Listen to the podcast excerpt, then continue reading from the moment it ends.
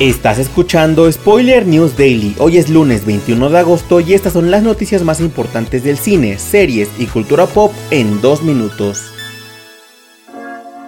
Este 2023 se celebran los 30 años del estreno de la primera temporada de Power Rangers, que por años han cautivado a distintas generaciones de niños y jóvenes que han soñado y jugado a convertirse en uno. Para el estreno de la temporada 30 que debutará en Netflix el viernes 29 de septiembre, Power Rangers Cosmic Fury presentará el regreso de David Just como Billy Craston, el primer Ranger azul de la franquicia que se dio a conocer en las primeras temporadas de Mighty Morphin. Tras su participación en el especial Power Rangers ayer, hoy y siempre, el actor vuelve a encarnar a su personaje y actuará como el mentor de la nueva generación de Power Rangers.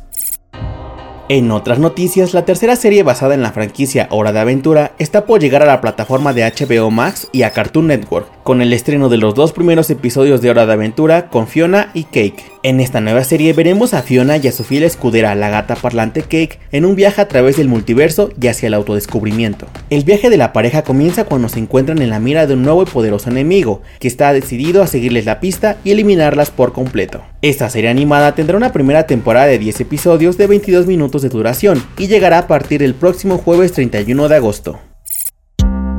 Para cerrar, les contamos que la serie Star Wars Ahsoka ha adelantado su fecha de estreno en Disney Plus. De acuerdo con la plataforma de streaming, la serie protagonizada por Rosario Dawson ahora debutará sus dos primeros episodios el próximo martes 22 de agosto a las 7 pm, un día antes de lo anunciado, y así cada martes tendremos un nuevo episodio.